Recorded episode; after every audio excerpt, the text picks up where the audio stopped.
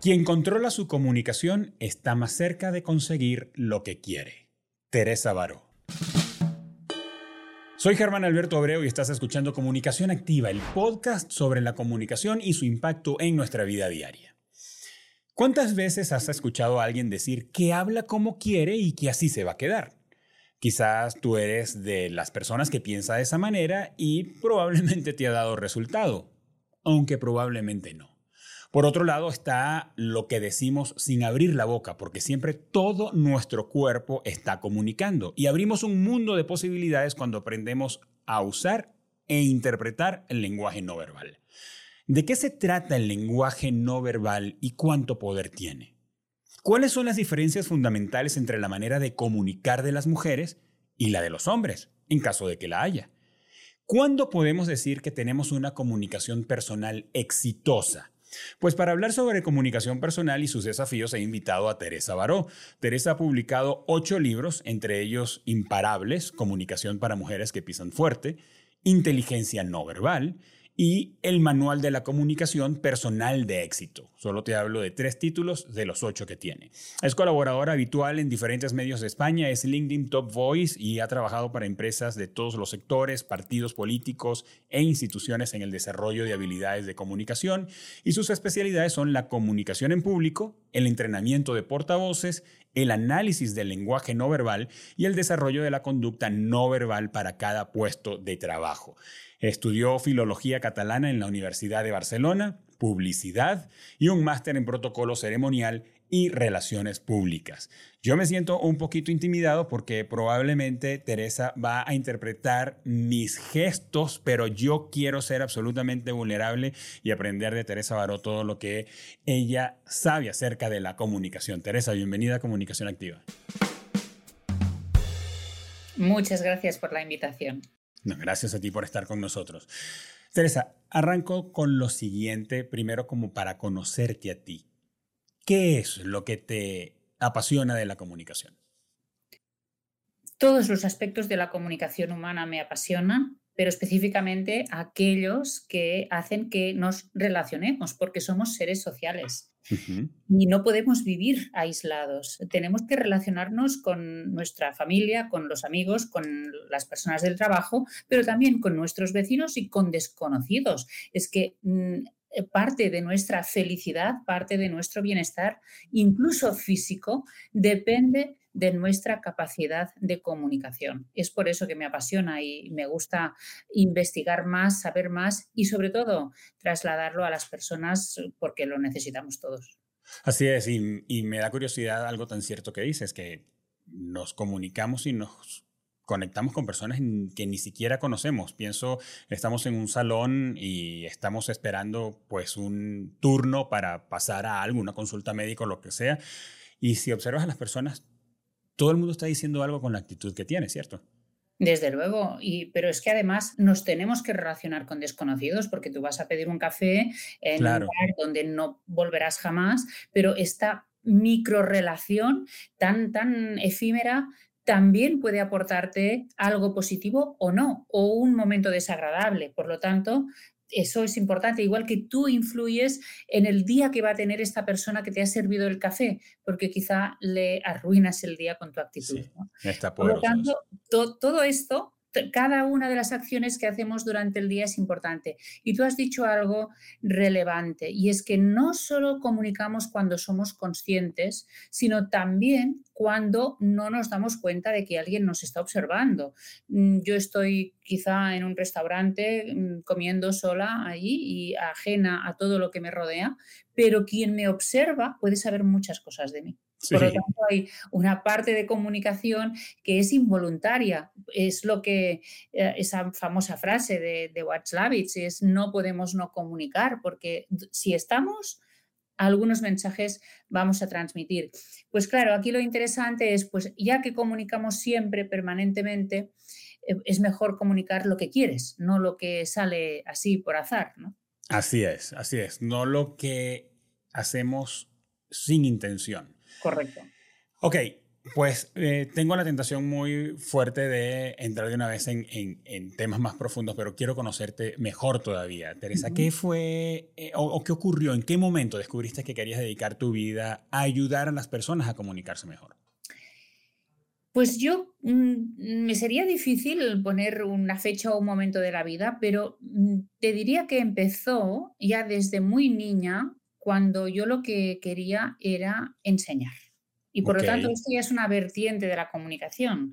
Yo a mis muñecas, aparte de peinarlas, que esto también lo hacía, y vestirlas, lavarlas, también les daba clases. Yo las ponía ahí sentaditas y les daba deberes y les corregía y, les daba clases. Por lo tanto, esta vocación por enseñar yo ya creo que es una vocación también para ayudar. No, no es solo transmitir un contenido, sino también ayudar a las personas con estas Ah, herramientas y conocimientos que tú tienes.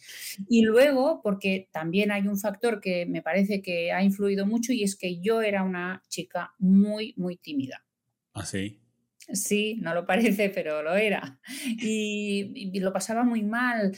Y yo tenía amigas que eran muy dicharacheras, como decimos aquí, muy, muy, muy espontáneas, tenían siempre una broma preparada, eh, cantaban delante de la gente en un grupo y yo era incapaz de hacer todo esto. E incluso no solo que fuera incapaz, sino que cuando alguien me preguntaba algo me ponía colorada y además tartamudeaba. O sea que me parece también que eh, la necesidad de superar esto y, haberlo superado me impulsó también a, ayudar a otras personas que seguramente están en situaciones parecidas o peor que la mía. Sí, me da curiosidad que en el caso de las mujeres pueden tener como la aspiración de ser maestras cuando son niñas o de los hombres ser bomberos cuando son niños, pero a ti se te dio. Tú te convertiste en maestra. Sí, sí, sí. La mezcla de mi interés por la lectura, porque yo era muy buena lectora, creo que como los introvertidos, muchos introvertidos son buenos lectores. Eh, yo era una gran lectora, me gustaba escribir, por eso estudié filología y el interés por la lingüística, por la gramática. Fíjate que me gustan unas cosas que a la gente normalmente no le gustan. La gramática, la fonética, la sintaxis, todo esto me apasionaba y además la escritura, la literatura. Y claro, esto junto con esta vocación también docente, pues no sé, yo ah, creo que encontré mi vocación ideal y, estuve durante muchos años siendo profesora de lengua en una escuela, en secundaria, para adolescentes. Pero lo que no me gustaba de esto eran precisamente los adolescentes. Ese pequeño detalle. Era, un pequeño detalle, pero fíjate tú lo mal que yo lo pasaba. Eh, porque además yo ya tenía hijos y entonces pensaba, madre mía, tengo en casa y además tengo que lidiar con ellos cada día en la escuela. Y no, no, no. claro, ¿qué pasa con los adolescentes? Pues que eh, si, cada año tienes que explicar lo mismo, no les interesa lo que explicas. A mí me puede apasionar la fonética, pero a ellos no y no tiene por qué apasionarles, ¿no? Entonces, claro, ahora sí realmente estoy disfrutando desde hace muchos años ya cuando cambié mi público, porque el público que viene a mis cursos y a mis clases viene voluntariamente. Así es y viene porque lo necesita. Y además te da las gracias, te da las gracias después. Es un público que, que, te dice, Teresa, he conseguido lo que quería o mira qué éxito he tenido. Y entonces esto es mucho, mucho más gratificante. Así es, así es. Ahora, ¿por qué descubriste o cómo descubriste tu inclinación por conocer más sobre la comunicación no verbal y desarrollar una historia a partir de allí cuando estudiabas filología. ¿Qué, qué, qué ocurrió en el estudio de, de, la filología que te conectó con la comunicación no verbal? Pues mira, bueno, tú sabes, supongo que en México es igual que en España, que los estudios mm, en la escuela y también en secundaria están enfocados sobre todo al estudio del, del lenguaje, pero desde un punto de vista escrito. Sí. Escribimos mucho, nos corrigen mucho los textos, pero la parte oral está poco desarrollada y menos la parte no verbal, porque además los propios profesores no están formados en, esta, en, esta, en este área de conocimiento. ¿no? Hay muy mm. pocos profesores formados en esto. Y claro, entonces la primera vez que escuché en la universidad por parte de un lingüista muy famoso aquí en España que se llama Sebastián Serrano, escuché de él hablar de comunicación no verbal bueno, a mí se me abrió todo un mundo. Cuando nos hablaba de el contacto físico, de los olores y de, y de, los recuerdos que te traían los olores y de la comunicación a través de los olores, de los gestos, de la posición del cuerpo. Entonces, para mí eso ya fue abrir toda, toda una vía que yo no conocía. Pero ahí se quedó porque luego, a pesar de tener curiosidad de ir investigando, no llegué a desarrollarlo hasta otro momento clave, que fue cuando empecé con mi propia empresa, mi propia consultoría, a dar clases de hablar en público. Y entonces allí yo ya ah, trataba la parte de comunicación no verbal, pero me di cuenta del poder que tenía la comunicación no verbal realmente para conectar con la audiencia. Las palabras evidentemente son importantes, hay que trabajarlas, hay que pensar en el discurso, en las ideas, pero a lo mejor tú tienes un buen discurso, pero si no tienes esta puesta en escena, si tú no sabes moverte, si no tienes un punto de naturalidad en tu mirada, en tu sonrisa, en tu entrada, en tu, primera impresión, puede ser que el público no te escuche, que se aburra, que no confíe en ti como profesional, que, que, realmente que no llegues a conectar. Y por eso, a partir de aquí, eh, fui investigando, investigando y desarrollando toda esta parte eh, y ahora, claro, lo aplicamos a todo, pues a políticos, a, atención al cliente en las empresas, a las redes, a todo. Sí, y cuando hablas de comunicación no verbal, eh, tengo que hacer un esfuerzo por poner en orden mis preguntas y mi curiosidad, Teresa, porque hay siento que hay muchos factores y hay muchos elementos que juegan allí. Por ejemplo, cuando entramos a un lugar ah, para ser atendidos, por ejemplo, dabas el ejemplo de un restaurante, llegamos a un restaurante. Y no hablamos de personas, hablamos del sitio. El sitio comunica muchas cosas. El sitio comunica si soy bienvenido o no, si me están esperando o no, eh, hacia si hay una ruta que es evidente, aunque no esté señalada, pero la disposición de los elementos en el espacio me permiten saber si primero tengo como un buró donde me tengo que registrar o anotarme para entrar o si puedo ir directo a mi mesa. Las personas tienen una manera de comportarse que también te puede hacer sentir a gusto de que estás, eh, estás bien recibido, etcétera. Los, los, lugares son, eh, pueden invitar o rechazar a alguien. Pero además también entonces las personas tenemos en nuestra, en nuestra composición fundamental, y con eso digo, pues la manera como estamos vestidos, como estamos peinados, el gesto que tenemos, si estamos sentados o estamos de pie, una, un lenguaje. Y creo que lo que más me preocupa de eso a diferencia de los lugares, ahora con las personas, es que puede ser o es involuntario. Creo que es lo que me genera como un poco más de angustia. Eh, cuando decías, estoy sentado en un restaurante y estoy pues eh, leyendo un libro mientras me tomo una taza de café y yo te observo y digo, pues mira, Teresa es, mira, esa señora, esa mujer que está allá, está concentrada. Aquí puede mm. entrar un, equipo de fútbol con un escándalo y nada la va a sacar de su libro, eh, porque lo puedo leer pero tú no te estás dando cuenta de, cuál es tu postura. En estos días veía a alguien, eh, no me acuerdo, creo que era viendo deportes o viendo noticias, pero tengo a mi esposa al lado y le digo, ese señor que está allí tiene dolor de espalda. Y me dice, ¿y tú cómo sabes? Por el gesto que tiene, porque pues yo he tenido temporadas con mucho dolor de espalda y esa manera como se está poniendo de pie y la manera como está abriendo sus brazos y sus hombros, pues me deja ver que tiene dolor de espalda. Entonces, es involuntario, Teresa. ¿Qué podemos hacer para tomar en cuenta la manera, dijiste, hablaste de olores, eh, yo también identifico que tengo maneras de vestirme dependiendo de mi estado de ánimo y eso comunica. ¿Cómo podemos cuidarnos para involuntariamente no dar el mensaje incorrecto? Mm, esta pregunta, que es fundamental para entender las relaciones humanas, necesita una maestría entera. o sea que. Pero Tenemos pocos minutos. Pero, vamos a, resumirlo. Mira, em, en uno de mis libros que has mencionado antes, en Inteligencia No Verbal, precisamente hablo de esto. Eh, y hay ocho pilares de la inteligencia no verbal. Y uno de ellos, básico, es el ser ah, consciente de cómo te mueves y cómo te comunicas tú. Porque realmente hay muchas personas que no son para nada conscientes de la imagen que transmite, transmiten en cada momento. Ni se preocupan por vestirse de una forma determinada, ni saben cómo son sus gestos, ni saben la cara que ponen cuando están hablando con alguien o están escuchando. Bueno, esto es conciencia casi cero, autoconciencia. Te iba a preguntar sobre eso. ¿Eso entra dentro del universo del self-awareness o de la autoconciencia y autoconocimiento, sí? Claro, correcto, correcto. No se conocen ni, y por lo tanto no pueden controlar la imagen que están causando en los demás y por lo tanto esto puede afectar mm, para bien o para mal, las relaciones que estas personas tienen. ¿no?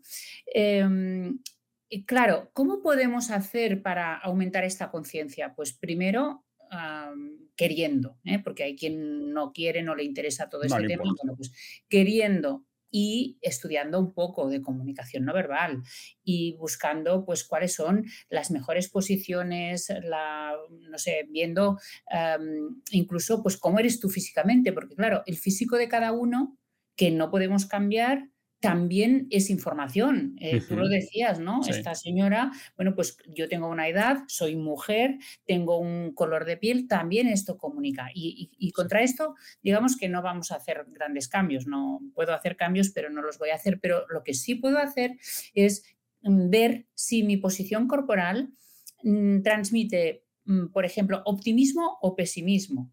Si yo quiero ser una persona agradable, seductora, em, no sé, em, positiva, pues mi cuerpo tiene que reflejarlo y yo tengo que ser consciente de qué es lo que estoy provocando también en los demás, porque, claro, no es solo lo que ven, sino lo que causo en los demás, porque puedo causar rechazo, puedo causar malestar, a lo mejor sienten miedo cuando me ven, por lo tanto, yo, yo tengo que, ver qué, es lo que inspiro a los demás. Y luego está una parte que es la planificación, por ejemplo, en el terreno profesional, esto es muy habitual. Cuando tú tienes una reunión importante, ¿verdad? Que la preparas, preparas el sitio, eso es importante porque el entorno también comunica. Así es. Tú, preparas la entrada, antes hablabas de los saludos y piensas, pues a esta persona por el grado de formalidad la voy a saludar con la mano o no, o le voy a dar un abrazo porque es un antiguo conocido. Esto, todo esto tú lo puedes pensar, dónde nos vamos a situar en la mesa, eh, eh, no sé, el tono de voz, el grado de formalidad, todo esto es planificación y por lo tanto me permite a mí decidir cómo va a ser este encuentro. Y otra cosa fundamental es el entrenamiento. Las habilidades solo se consiguen practicando. De acuerdo. Por lo tanto, una vez que yo ya soy consciente de cómo quiero que me vean, yo a partir de aquí puedo entrenar estas habilidades. Ahora, estamos sacrificando en ese caso parte de nuestra esencia. Pienso en tu caso que nos decías más temprano que eres una mujer tímida. Eh, yo me he considerado un hombre tímido también porque aunque tengo facilidad para comunicarme y puedo eh, ser bien sociable, eh, lo hago en entornos de confianza. En un, me lanzas a un lugar donde no conozco gente y no tengo la habilidad de muchos de estrechar la mano y de saludar a la gente y de, y de, y de ser extrovertido, no la tengo. Pero cuando hablamos acerca de de lo que comunicamos eh, y de lo que queremos que los demás interpreten, pudiéramos estar caminando en el borde de dejar de ser eh, nosotros mismos, por ejemplo, en aras de comunicar algo que complazca o que nos haga parecer más abiertos. ¿Cómo, cómo está el equilibrio allí? Mira, mm, complejo el tema. Ah, y hay personas que defienden tú sé tú mismo. Yo no estoy de acuerdo con esta frase porque este sé tú mismo podría llevarnos a unas actitudes muy primarias, muy poco sociables y como animales. Porque el Aislamiento. imagínate, ¿no? Hay personas que si las dejas ser ellas mismas, pues no, somos seres sociales. Y yo lo que, yo nunca me siento que esté fuera de mi esencia. Yo estoy aquí ahora contigo, sé que tengo ahora mismo una responsabilidad, eh, sé que es algo público, de comunicación pública, que lo van a ver muchas personas, y, y yo me siento, Teresa Baró, pero en un rol determinado, igual que cuando estoy con mi marido me siento esposa y no comunicadora pública, o cuando estoy con mis hijos me siento madre y hago de madre y no comunicadora pública, ¿no? Ellos mismos, de hecho, me dicen, que, a veces les comentan sus amigos, anda, tu mamá, pero si es famosa, es youtuber, y, ellos dicen, no, no, que va, mi madre es mi madre, con todos sus defectos, que tengo muchos, ¿no? Como madre. O sea que eh, solo faltaría que, no tuviéramos esta capacidad para adaptarnos a la situación y al interlocutor. Eh, por lo tanto, yo me siento yo en todos los momentos eh, pero es cierto que a lo largo del día hay distintas situaciones, distintos contextos y me parece que es una gran ah, virtud y, es de los grandes comunicadores la capacidad para adaptarse. La persona que solo tiene un registro no podemos decir que sea una buena comunicadora, porque entonces solo sabe hacerlo, solo sabe adaptarse a una situación y a un tipo de interlocutores. Mira, me recuerdas la frase tuya con la que comenzamos el episodio que dice, quien controla su comunicación está más cerca de conseguir lo que quiere. Me parece el, lapidario. Y por otro lado, rescato dos cosas que has dicho. Hablas de roles y de contextos. Y creo que eso responde muy bien esa inquietud de cuánto de mí estoy sacrificando. Pues básicamente no estás sacrificando nada, sencillamente te estás adaptando. Eh, porque me, me imagino una situación donde Germán es como es y él decide que va a ser quien es y no le importa nada. Pero si Germán se queda sin trabajo y empieza a tener entrevistas, probablemente se va a vestir y va a acomodar su lenguaje y su postura para agradar a un empleador o a una posibilidad de trabajo con tal de ganar el puesto. Y eso tiene que ver con ajustes, adaptación a un rol y a un contexto para obtener un beneficio y es perfectamente legítimo. Claro que sí, y es que lo hacemos todos, porque es que si no, no podríamos sobrevivir. Hasta inconscientemente, Teresa, claro, ¿cierto? Claro, claro que sí. Eh, esto lo hacemos todos y la persona que no quiere hacerlo es esta típica persona que dice, yo no voy a traicionarme. Bueno, pues tú misma, no, no sé, ah, pero es que no te traicionas, simplemente es que estás adaptándote, estás eh, utilizando otras herramientas. A ver, hay un límite de esto, porque yo lo que no voy a hacer, por ejemplo, es caminar mm, por, la calle de, mi ciudad como una modelo, porque yo no soy modelo. O sea, hay unos roles que a mí no me corresponden. pero, pero dentro de los roles que yo tengo en mi vida, yo puedo ir cambiando según ah, el momento. Yo soy jefa, por ejemplo, yo soy líder de mi pequeña empresa. Bueno, pues ah, mm, no sé, pues también tengo que ejercer este rol eh, y por lo tanto hay momentos ah, de todo tipo y la comunicación se va adaptando. Pero es que eh, verlo de otra manera es como pensar que los seres humanos somos algo muy simple. Y no somos simples, somos muy complejos. Y la comunicación humana es muy compleja, tiene muchas perspectivas distintas. Y es una virtud, es una virtud que tengamos esa complejidad y esa capacidad para adaptarnos a interpretar un entorno y mimetizarnos o ajustarnos más bien para tener resultados en ese entorno. Pienso en una pregunta súper básica cuando hacemos un análisis de comunicación con un cliente. ¿Cuáles son tus objetivos? Y creo que aplica lo mismo para cualquiera de nosotros en, en, cualquier circunstancia. ¿Cuáles son tus objetivos? Si no tienes ningún objetivo porque Teresa, Germán o cualquiera que nos oye sencillamente se pone lo primero que consigue en el closet porque va al supermercado a comprar las verduras de la comida, pues, pues nice, está bien, pero si es una junta de trabajo donde tienes al board sentado allí o te vas a tener que comunicar con tus colaboradores, pues no es el mismo código.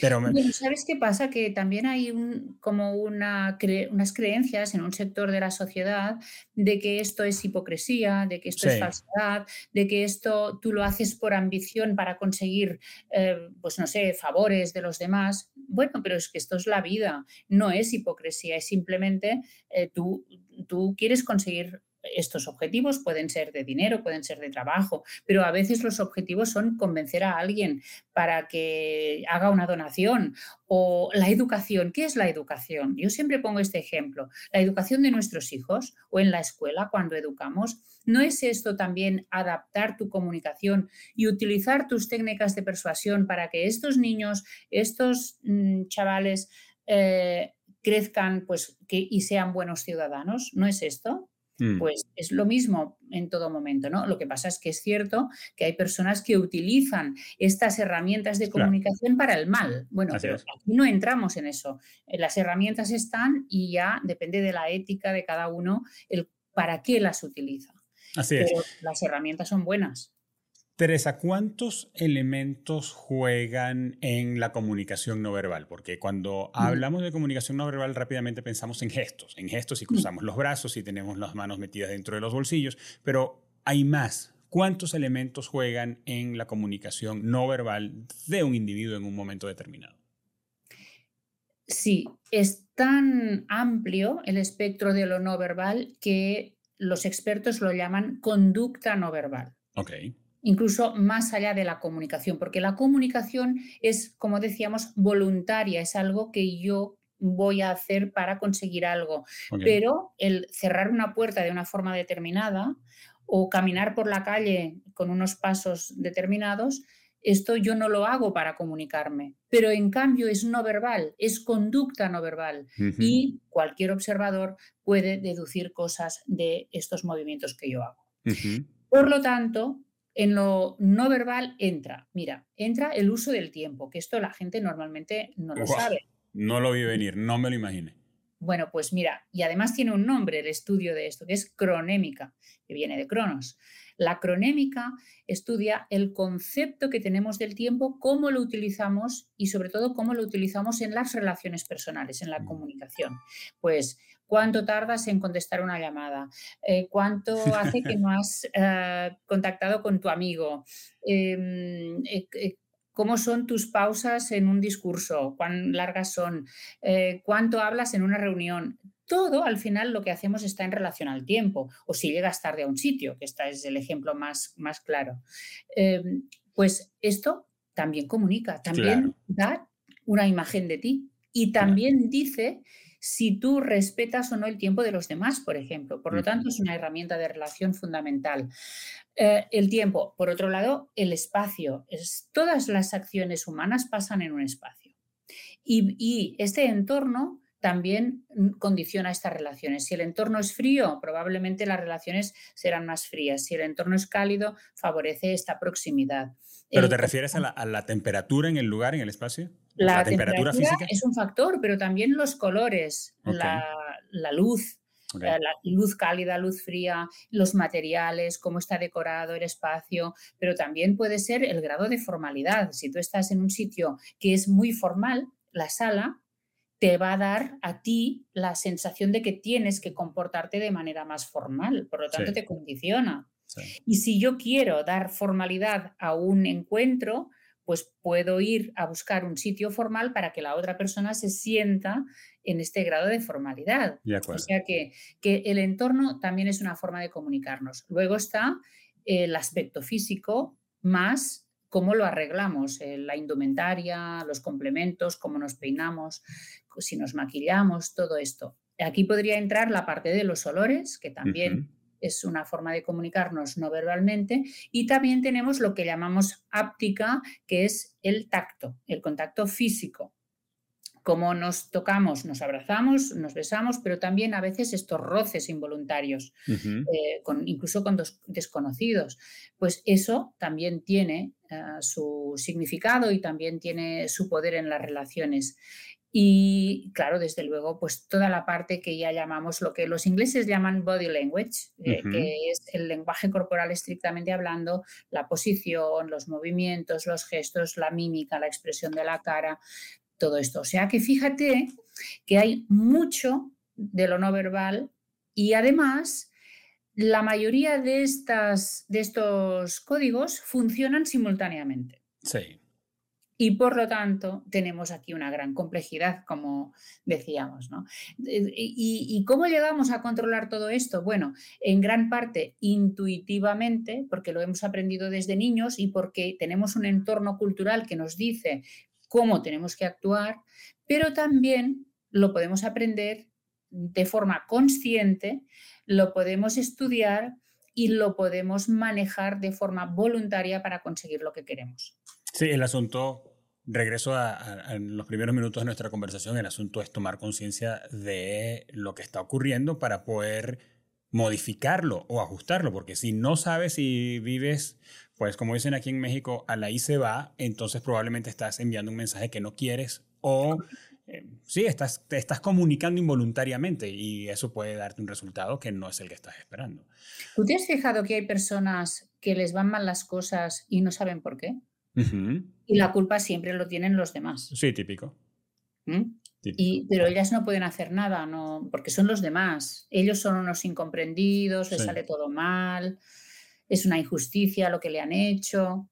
Y nunca se preguntan qué podrían haber hecho ellos diferente para tener otro resultado. Sí, sí, definitivamente. Ahora, Teresa, ¿cómo ves los entornos hiperdigitalizados en el caso de la comunicación no verbal, porque cuando hablas de todos estos elementos, pienso que la comunicación hablada, lo que se dice, con todo lo que hay alrededor de lo dicho, ¿verdad? Porque aquí tenemos matices, tono, volumen eh, y todo lo que está dentro de la expresión oral, pero termina teniendo un porcentaje que mientras más elementos hablas acerca de lo que es la comunicación no verbal, se va reduciendo eso de de lo que finalmente se está diciendo.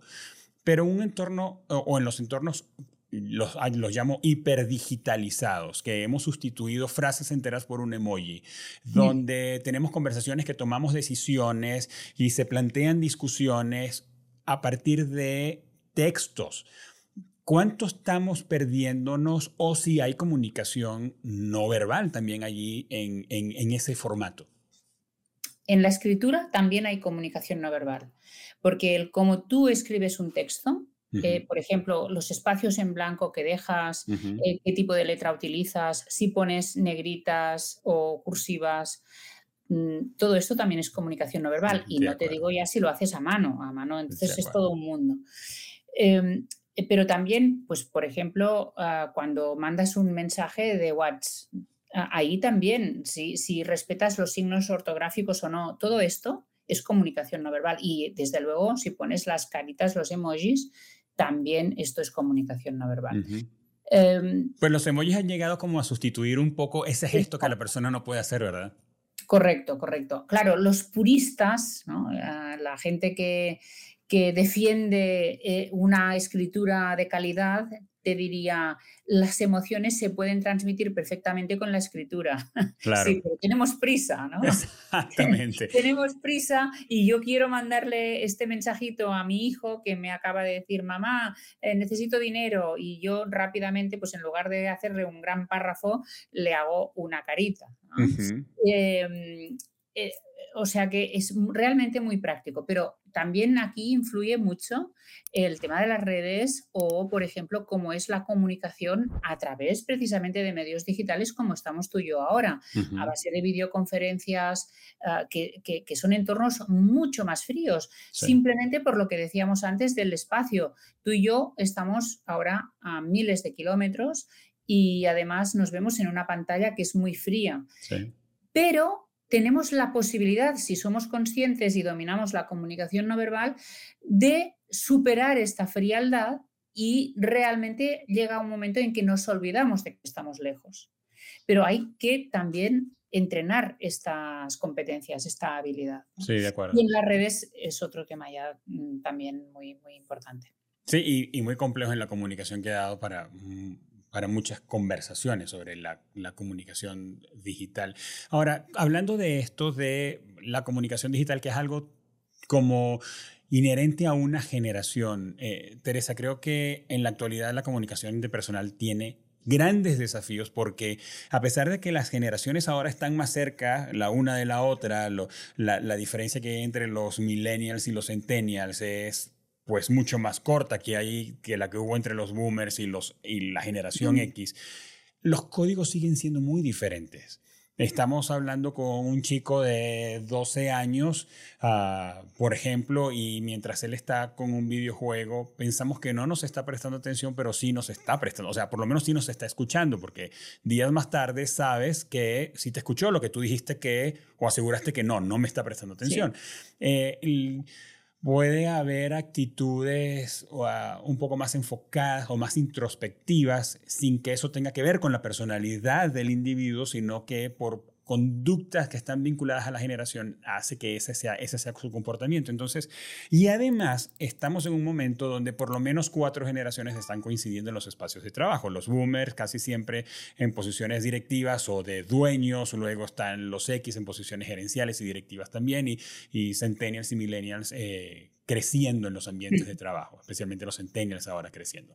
Eh, ¿Cómo, ¿Cómo, ves esta dinámica en la manera de relacionarse con un lenguaje y una expresión que es no verbal, pero que está vinculada a la generación y no necesariamente a lo que quiere decir, sino a conductas que tienen que ver con una generación? Es un desafío y al mismo tiempo es una gran oportunidad porque cuando mezclamos generaciones, las unas aprenden de las otras los más seniors en la empresa necesitan estar rodeados de jóvenes porque el mundo avanza muy rápido y estos jóvenes aportan ah, novedad, tecnología y otra forma de ver las cosas, pero también es muy importante la perspectiva de estos boomers, de estos seniors, para las generaciones más jóvenes, que antes esto se producía en la sociedad, en la propia sociedad, porque las familias tenían tres generaciones en casa, por lo menos, pero ahora no. Por lo menos en Europa, los abuelos, los ancianos eh, están viviendo solos o en residencias y por lo tanto no hay este intercambio intergeneracional que es absolutamente necesario. Bueno, pues en el trabajo, a veces esto provoca unas ciertas eh, dificultades, a veces incluso para comprenderse porque hablan lenguajes distintos, pero también es algo muy positivo porque la experiencia de unos es básica y el aporte de nuevas perspectivas de los demás también. Em, eh, lo, más eh, duro para mí ahora, para las personas más mayores, es que caigan en esta brecha digital. ¿Por qué? Porque hoy en día es una forma de analfabetismo. Antes una persona que no sabía leer y escribir estaba totalmente eh, desvalida, perdida, pero hoy en día una persona que no tenga un mínimo de habilidades digitales es que está totalmente apartada de la sociedad y no puede hacer nada. Está, es una persona dependiente. Es cierto. Es cierto. Ahora pienso en, los estereotipos, Teresa, porque también pensando en las generaciones, tienen maneras de vestirse, por ejemplo, que pudiéramos interpretar que es un chico rebelde y probablemente no lo es, pero es la manera como se viste su generación. Eh, me recuerdo ahora mientras te escuchaba, no hace mucho tuve una cita. Ah, para una visa, una visa para visitar un país y estábamos en la fila y una persona iba, un hombre iba, estaba muy tatuado con, con túneles en, en, el lóbulo de las orejas eh, y, y, bien por él, pero yo lo que pensaba era, ¿qué pensará él, cómo se comportará? ¿Cuál será la manera de interpretar al, al funcionario consular cuando tiene que superar sus propios sesgos, espero yo, eh, para poder obtener la respuesta, en la, obtener la información que necesita en la entrevista cuando es, habla tan fuerte la, la, el lenguaje de una persona y además cuando la persona pues no tiene problema en mostrarse tal cual es. Entonces, ahí hay un montón de cosas que se están diciendo, me parece a mí, eh, involuntariamente o por lo menos no expresamente, y los sesgos y los estereotipos pueden estar privándonos o dándonos o inclinándonos a favor de una persona simplemente por lo que ves. En el caso que comentas, es voluntario.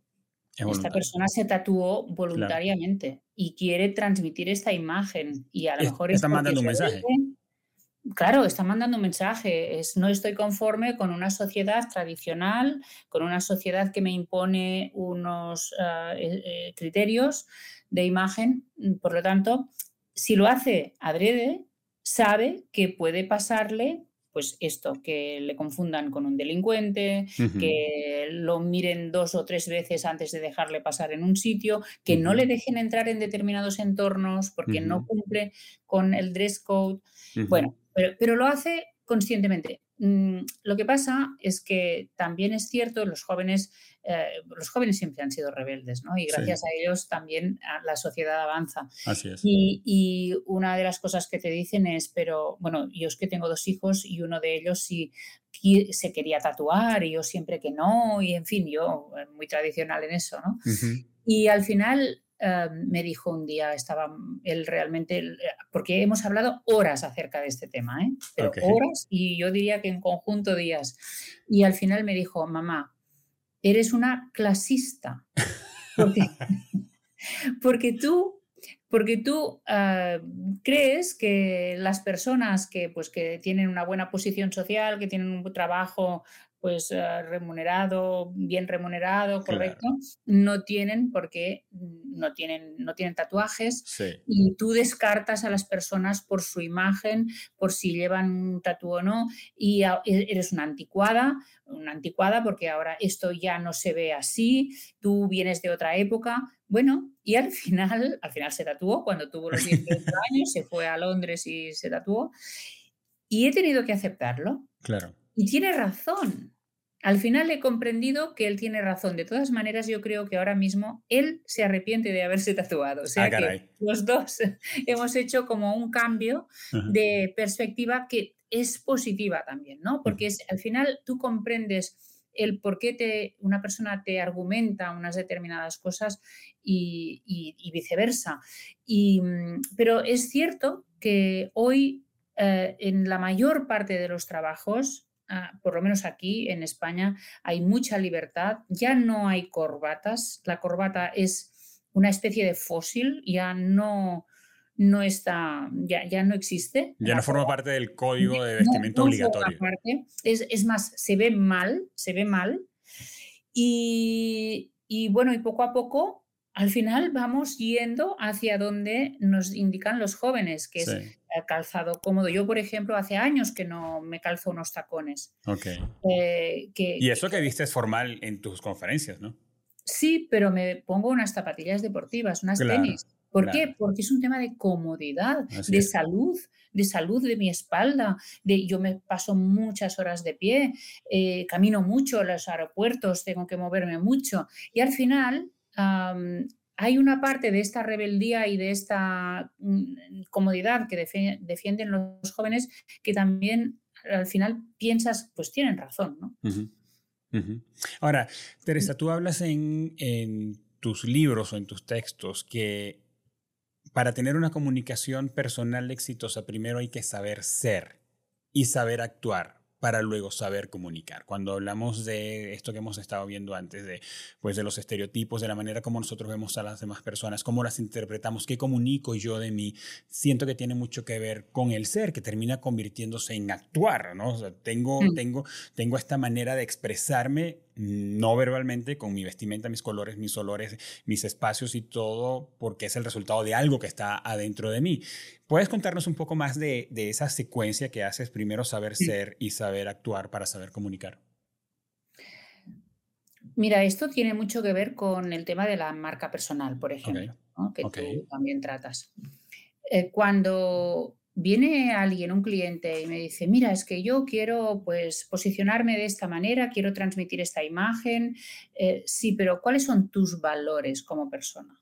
El, saber, el ser es esto. ¿Cuáles son tus valores? ¿Cómo es tu carácter? ¿Cuál es tu personalidad? Y cuando esto está bien definido y tú te aceptas y tú quieres ser así, entonces es mucho más fácil actuar de forma coherente con eso y al final la comunicación es el resultado de esta actuación.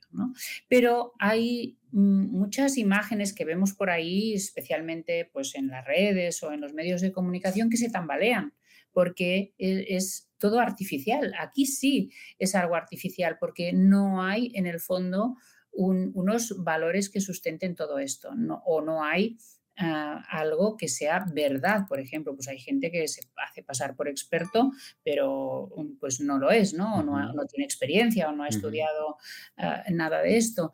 Eh, y por lo tanto, lo primero que tenemos que trabajar es nuestro interior y es yo, quién soy, qué quiero, eh, mm, cómo veo el mundo, eh, yo, por ejemplo, ¿no? No, sé, para poner casos, ¿yo a qué me enfoco? ¿Me enfoco a ayudar a los demás o yo me enfoco a ganar dinero mm, lo más que pueda?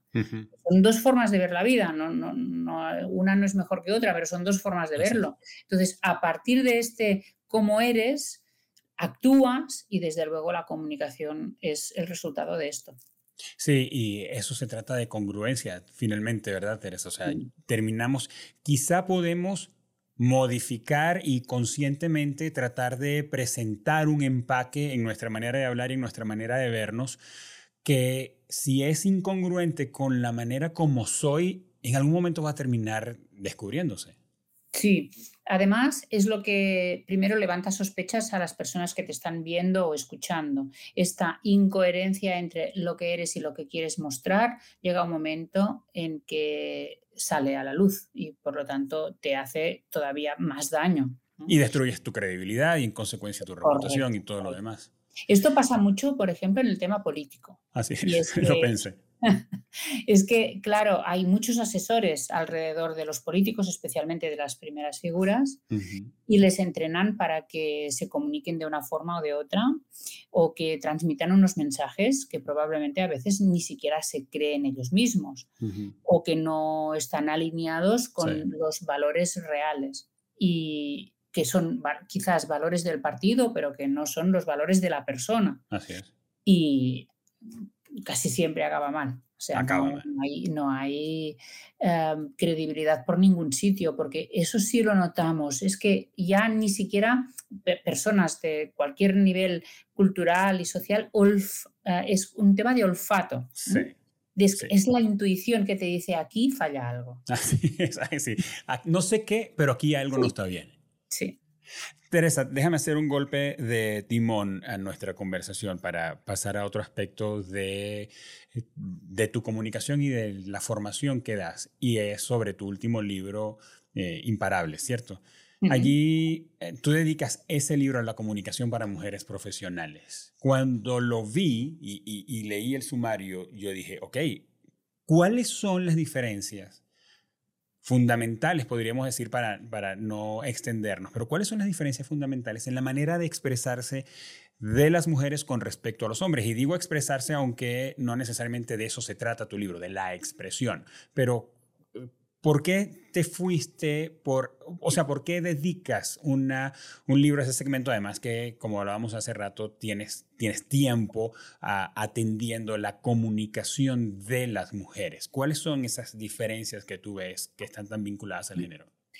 Mira, em, durante muchos años he dado formación a hombres y mujeres de empresas de distintos niveles dentro de la empresa y he podido observar los comportamientos de unos y de otras. Y normalmente en el momento del café, pues cuando se hacen los corrillos para hablar de cualquier tema, pues muchas veces las mujeres se juntan entre ellas, ¿no? Y es en ese momento cuando te cuentan situaciones que no cuentan delante de todo el grupo.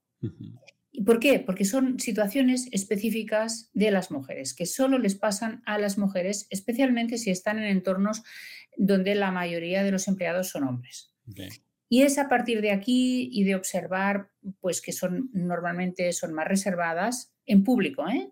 Cuando están en un entorno público, eh, por lo tanto profesional, que no les gusta tanto la visibilidad, que son más discretas, que son más humildes, que cuando hablan no se ponen medallas, que cuando les haces un elogio te dicen, ay, no, pero si esto no, no, no, es, no es importante hay, todo un comportamiento. Fíjate que ya no te digo comunicación, sino que es una conducta que viene precisamente de una forma de ser. Y esta forma de ser, ¿de dónde viene? Viene de una educación. Viene de una educación que hemos recibido específicamente las mujeres de de estar al servicio de los demás, de ser dóciles, de ser amables, de cuidar nuestra belleza. Siempre tenemos que estar mm, guapas, siempre. Mm, y como tenemos que estar guapas, siempre tenemos que sonreír. Pero claro, si sonreímos siempre, pues entonces somos siempre complacientes. O sea que hay una cadena de instrucciones que nos van dando desde niñas que hace que nos comportemos de una forma en el mundo profesional que nos perjudica. ¿Por qué? Porque el mundo profesional hace siglos que es de los hombres. Entonces, llegamos nosotras con otras maneras, con otras formas de comunicarnos y a veces no encajamos. Tenemos las de perder. ¿Por qué? Porque se interpreta como una comunicación más débil. Bueno, yo me di cuenta de todo esto, además estudiando la comunicación no verbal, está clarísimo que es muy diferente Así es. la comunicación no verbal de hombres y mujeres y ah, eso me impulsó a escribir el libro con herramientas de todo tipo para que estas mujeres puedan darse cuenta de cómo es su estilo de comunicación, eh, cambiar lo que tengan que cambiar, pero como decíamos antes, no tienen que cambiar su comunicación como madres, seguramente. ¿no? Como madres ya les funciona este tipo de comunicación, pero lo que no funciona es actuar como una madre cuando estás en el trabajo y además tienes que dirigir a un equipo de hombres. Así es. Y por lo tanto, e, tenemos que adaptar también nuestra comunicación, ¿no? Mm, sí, me dejas pensando me deja pensando en eso de, de, adaptar la comunicación y probablemente tiene que ver con lo que hablábamos hace, hace rato sobre el entorno y las circunstancias y el lugar donde estás, ¿verdad?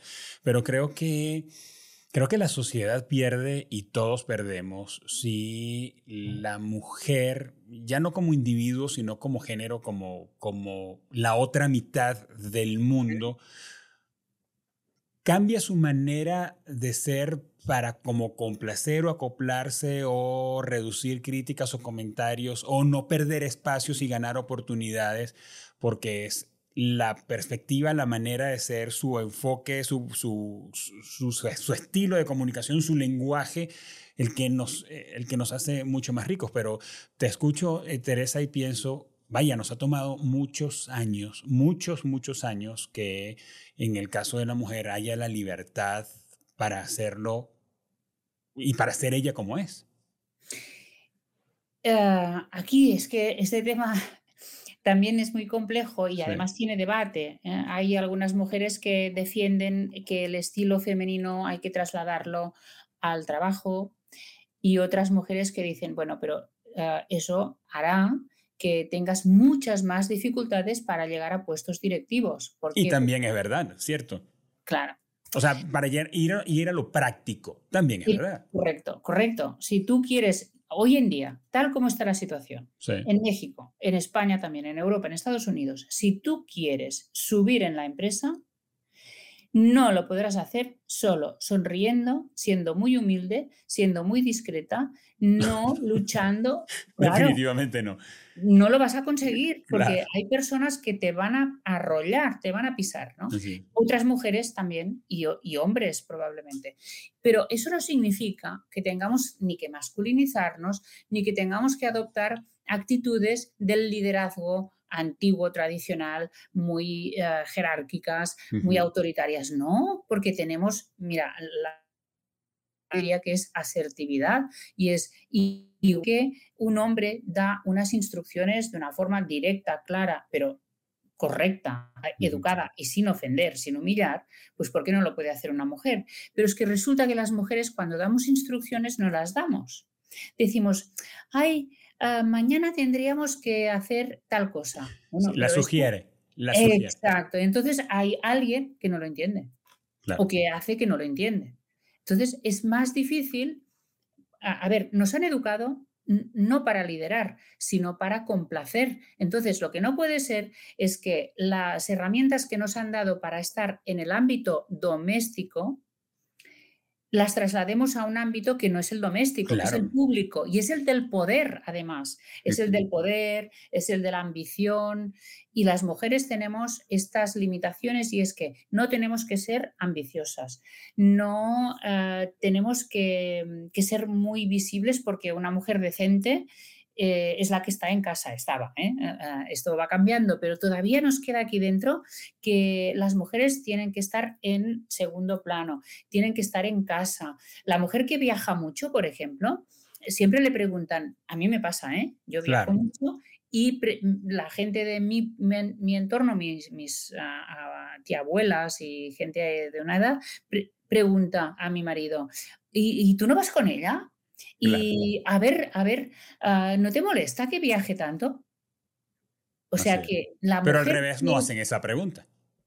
No, no, no, ya no la hacen. Pero eh, esta idea de que tenemos que ser menos visibles eh, y así somos buenas mujeres, buenas esposas, buenas madres, tenemos que cuidar de nuestros hijos en casa. Eh, claro, hay una mentalidad que es muy difícil incluso por parte de nosotras mismas romper.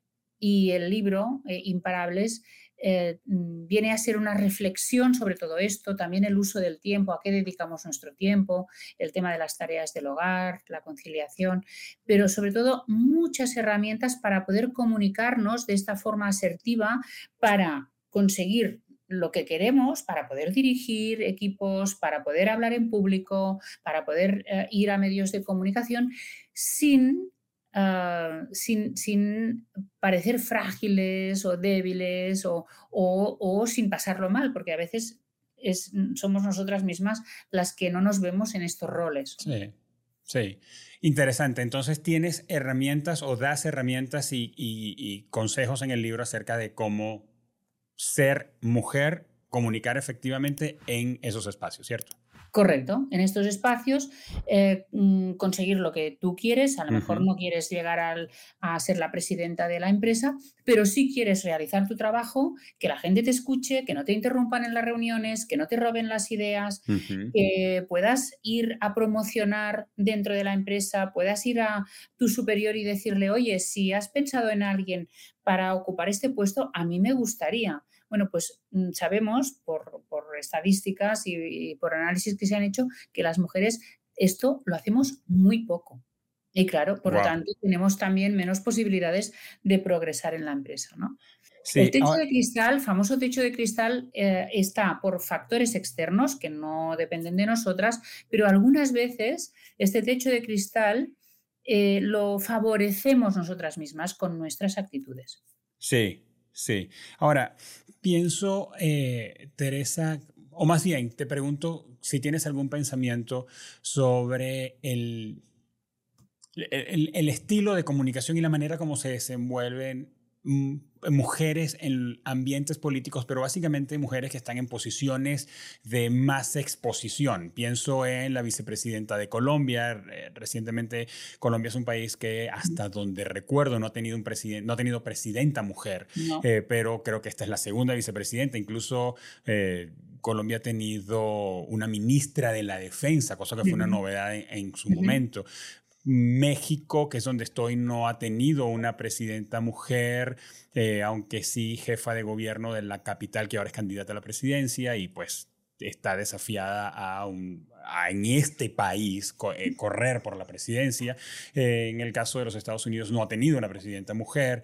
Creo que en el caso de España, recuerdo ahora a Ayuso y a la y a la presidenta de la Comunidad de, Madrid. Comunidad, exacto, es una comunidad de Madrid, pero no del país. Sí. Correcto. Entonces, ¿cómo, cómo, cómo has visto, cómo las ves y cómo has visto el, el desarrollo, el desempeño de su comunicación, más allá del, de, la, de los resultados políticos, en el caso de las mujeres en roles tan, de tanta exposición?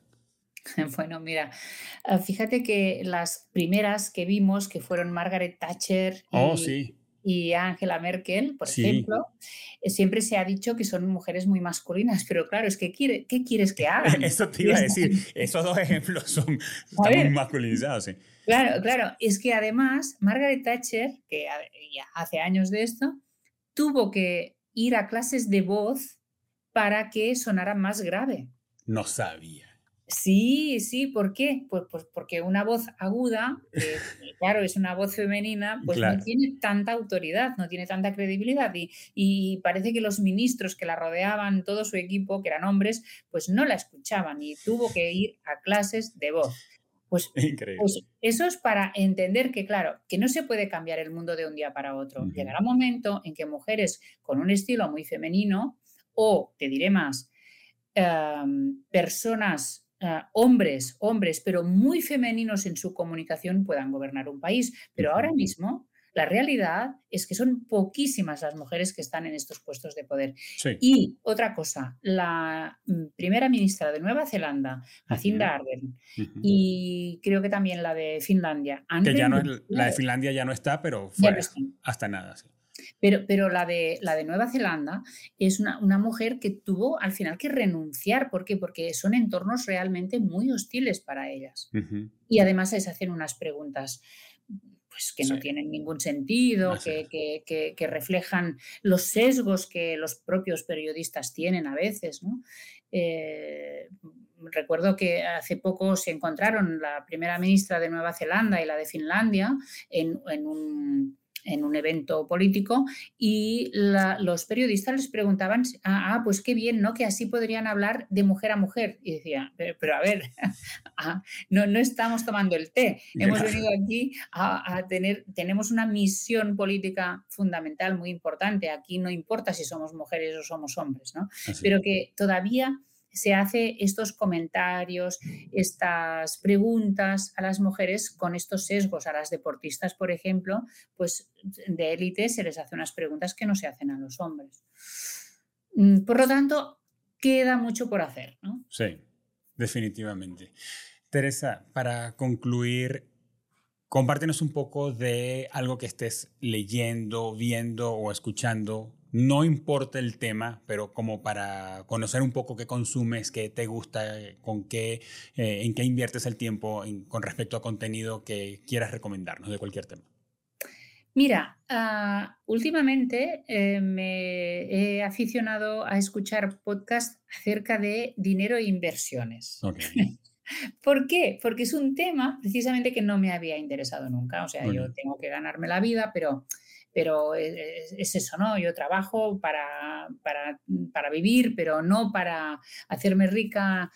Y, y, además he visto que es un patrón que se repite mucho en las mujeres profesionales, que trabajamos porque nos gusta la profesión, la amamos, pero pues muchas veces ni siquiera reclamamos un aumento de sueldo. Y, por lo tanto me interesa mucho esta visión ah, de, la gestión del dinero y de la psicología del dinero. Sigo un podcast de un ah, chico de, bueno, de un experto, de un economista de Barcelona, eh, que se llama Joan Tubau, que habla de la psicología del dinero. Y, mira, porque habla del dinero desde muchos puntos de vista, además acerca de, en relación a la filosofía, a la literatura y al arte. Y esto me enriquece mucho porque me da una visión de temas que nunca había conocido. Muy eh, interesante. Sí. Muy interesante, Teresa. Pues mira, quién eres y lo que haces engrandece la comunicación y te agradezco mucho por compartirlo con nosotros.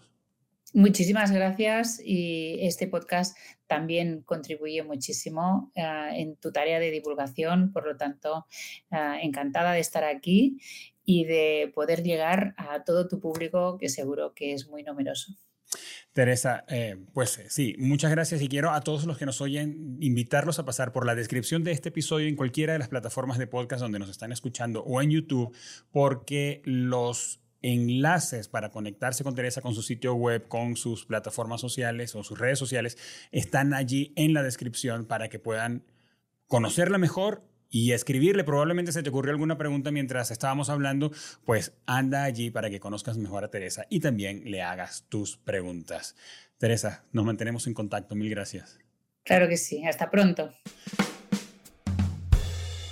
Amigos, gracias por acompañarnos en este episodio y lo que más deseo es que esto te dé herramientas súper prácticas para que a partir de hoy empieces a mejorar en tu comunicación, porque no importa si estás en casa, no importa si estás empleado o desempleado, si eres hombre o mujer, como hablamos ahora con Teresa, no importa el rol que tú juegas dentro de una organización tú puedes mejorar tu comunicación hoy. Y hoy hablamos de comunicación no verbal, hablamos acerca de la importancia de lo que no decimos y de lo que comunicamos incluso no intencionalmente y hoy puedes aplicar lo que has escuchado para ponerlo en práctica y mejorar y que los demás te entiendan, tú entiendas mejor a otros y finalmente tú te conviertas en una mejor persona. Y si pensaste en alguien que debería escuchar este episodio, pues anda al botón en cualquier plataforma donde nos estés escuchando, al botón de compartir y envíaselo ahora mismo y dile, escuché esta entrevista a Teresa Baró y te va a encantar, me acordé de ti, dile, dile que pensaste en esa persona cuando le envíes ese audio o le envíes el episodio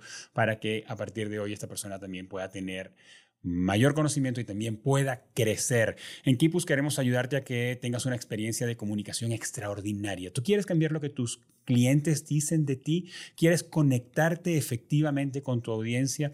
O mejor aún, tú quieres que tus clientes potenciales sepan que existes. Entonces anda a la descripción del episodio, haz clic en la palabra conversemos y agenda una cita conmigo. Vamos a conversar y vamos a explorar juntos todas las posibilidades que tienes. Este podcast es una producción original de Kipus y es posible gracias al compromiso y al profesionalismo de Mariana Moreno en la producción, de Eva Daniel Abreu en la coordinación de las redes sociales y de Óscar Osorio en la edición y en la postproducción del audio y del video. Espero que hayas disfrutado este episodio tanto como nosotros. Nos escuchamos en una próxima ocasión.